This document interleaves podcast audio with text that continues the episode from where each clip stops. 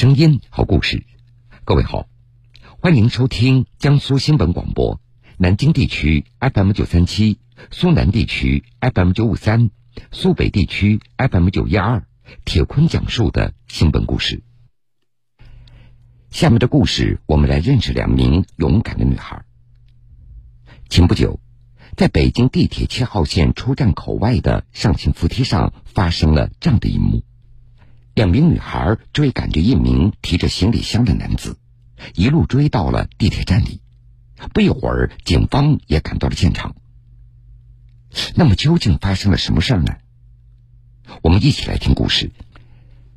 地铁监控画面显示，二零二二年十二月二十一号下午的两点三十八分，北京地铁七号线出站口外的上行扶梯上，上来一名穿着白色上衣的女孩。在他的身后跟着一名黑衣男子，而在男子的后面站着一名穿着红色上衣的女孩。这一切看起来都非常的平常，但是就在接近扶梯脚踏板那个位置的时候，红衣女孩突然用手指着男子，几个人分别走下扶梯。让人没有想到的是。黑衣男子一个转身，又站上了左侧的下行扶梯，并且快步的走了下去。十几秒以后，刚才穿白衣服的女孩也调转方向，顺着扶梯往下走。又过了几秒钟，穿红衣服的女孩也快步走了下去。这三个人为什么乘坐电梯上来又下去？这究竟发生了什么呢？出站之后的上行扶梯上面，然后看到前面的一个男子，就是开着闪光灯，手机伸在嗯他前面的女孩裙子底下。说话的是林女士，她就是视频画面中站在最后面穿红色衣服的女孩。视频画面显示，站在她前面的黑衣男子和白衣女孩站的距离非常近，在白衣女孩离开电梯的时候。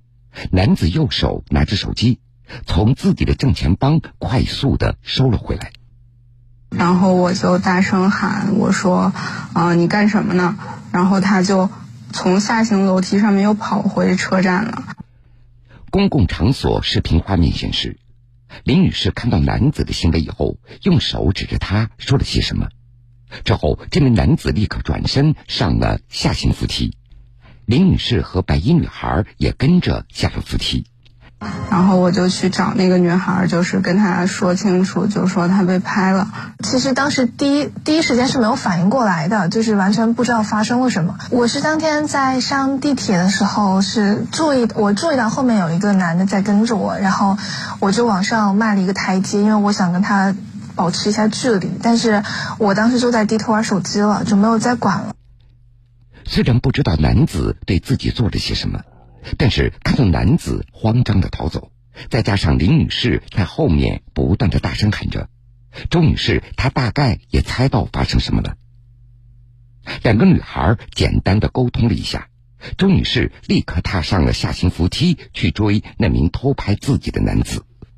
反应是，要不算了，他都已经，因为他当时都已经是跑下去了，转过来想就是他。拍了你之后也会拍别人，所以就决定还是要追究到底。就是他决定追究这件事情，然后所以就跑回那个车站去找那个人，然后我跟着一块儿。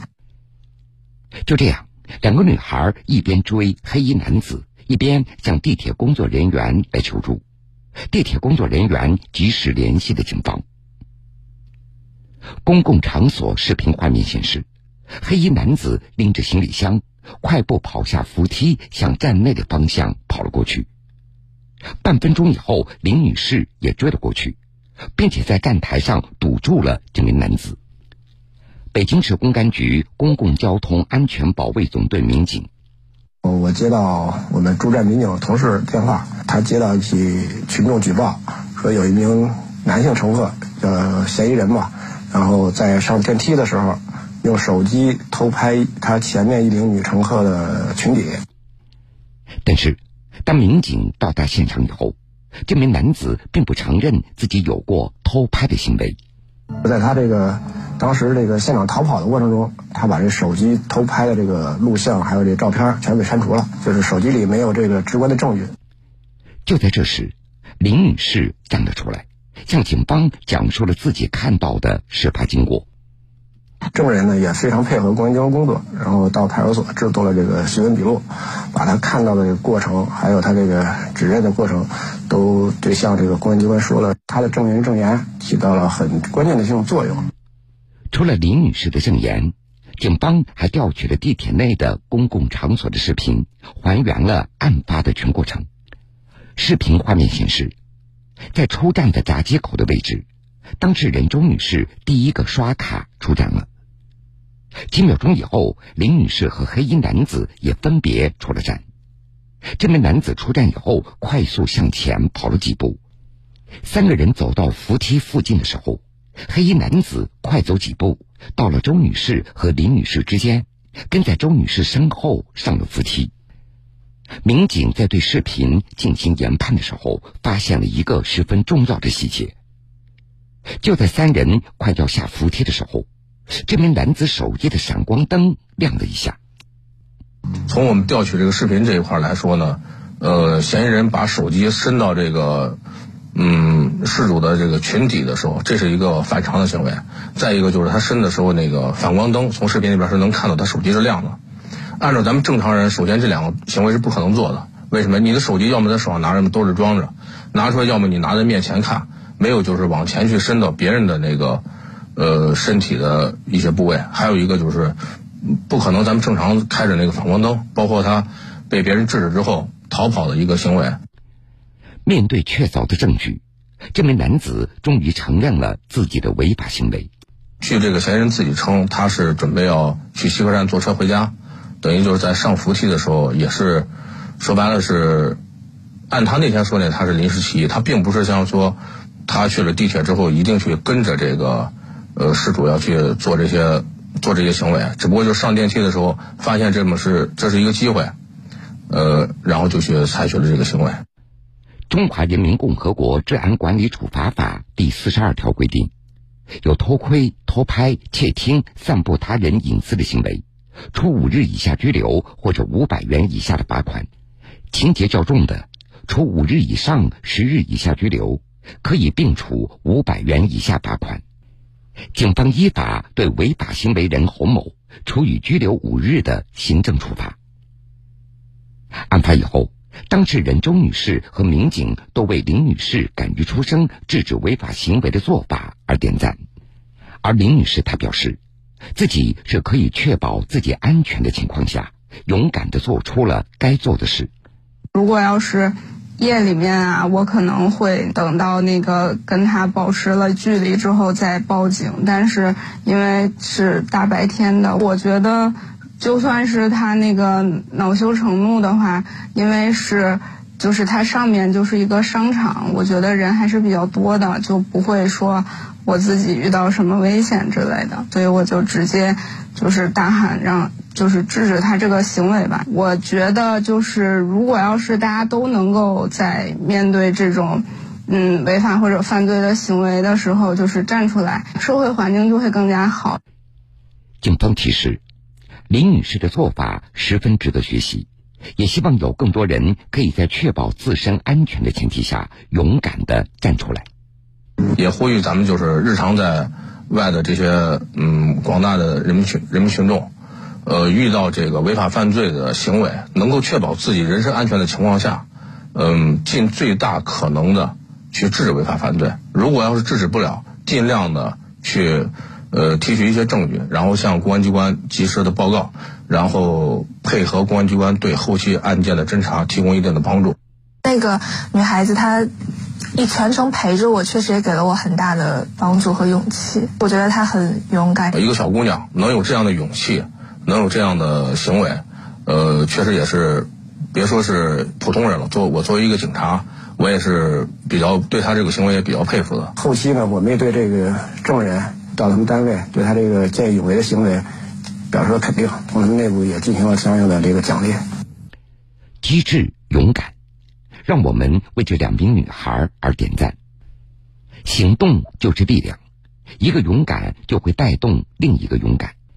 在他人危难紧急关头，敢于发声，敢于出手相助，这样的场景已经越来越多的出现在我们的生活中，他们的举动温暖着人心，也逐渐成为了城市的温暖底色。